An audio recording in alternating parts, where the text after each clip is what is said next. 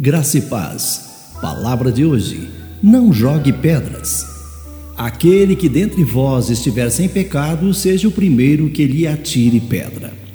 Evangelho de João, capítulo 8, versículo 7. Ninguém gosta de ser acusado, nem que seja indiretamente. Nós estamos vivendo em dias onde as pessoas querem ser bem-sucedidas através da condenação de outras. Sempre tem alguém jogando pedras para se dar bem. Deixe-me dizer uma coisa.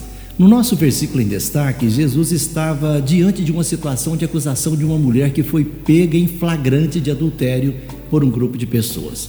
No momento em que esse grupo de líderes religiosos levava essa mulher adúltera a Jesus, eles não podiam imaginar que a levavam para ser atingida não por pedras, mas pela graça.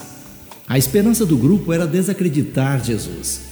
Se eles dissessem para deixá-la ir, eles poderiam afirmar que Jesus estava infringindo a lei mosaica. Mas se Jesus a condenasse à morte, as multidões que o seguiam rejeitariam suas palavras de misericórdia e de graça. Mas Jesus virou o jogo.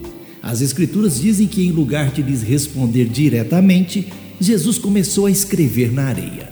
Quando os líderes continuaram a questioná-lo, ele convidou qualquer um deles que jamais tivesse pecado para jogar a primeira pedra e recomeçou a escrever na areia.